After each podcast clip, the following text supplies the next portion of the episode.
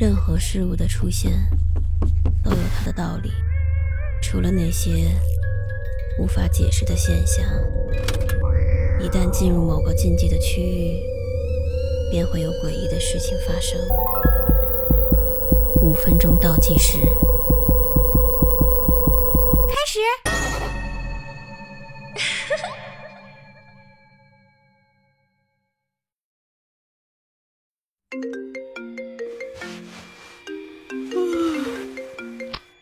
您好，哪位？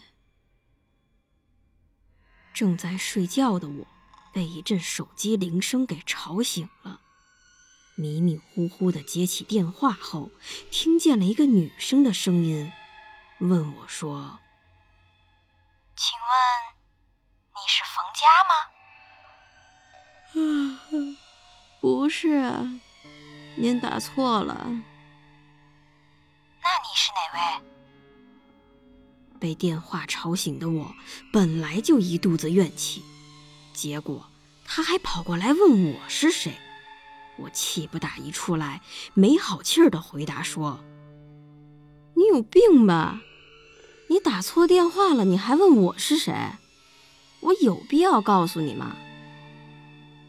说完，没等对方回应，我便挂了电话。接着睡觉了。没过几天，我又接到了一个陌生的电话。接起来以后，又出现了上次那个女人的声音：“请问你是冯佳吗？”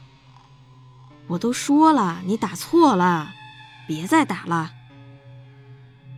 挂掉电话，我直接就把这个号码给拉黑了。大约一星期之后，有天半夜，我睡得正香，突然我再次被手机铃声吵醒。我生气地按下接听键，但是并没有出声。我要看看到底是谁，大半夜还不让我睡觉。喂，你是冯佳吗？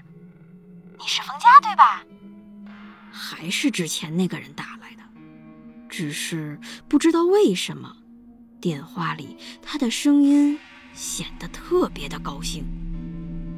这人也太恶心了，我实在懒得跟他废话，直接就把电话给挂了。但是，对方仍不死心，紧接着又打过来了。这回真是给我气着了，没见过这么没素质的人。我准备这次一次性跟他说清楚，以后都不要再来烦我。喂，你是冯家吗？你是冯家对吧？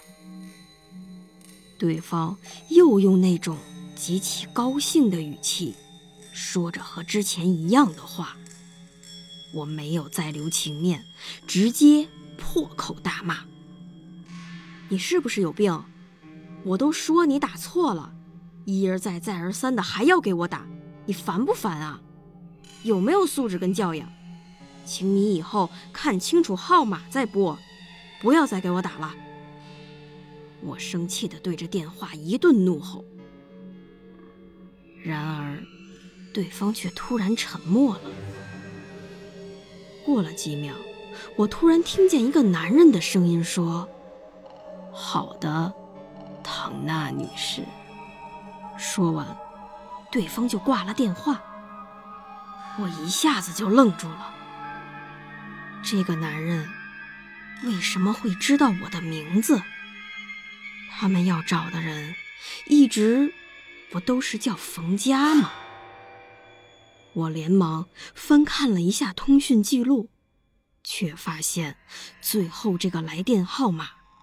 正是我自己的手机号。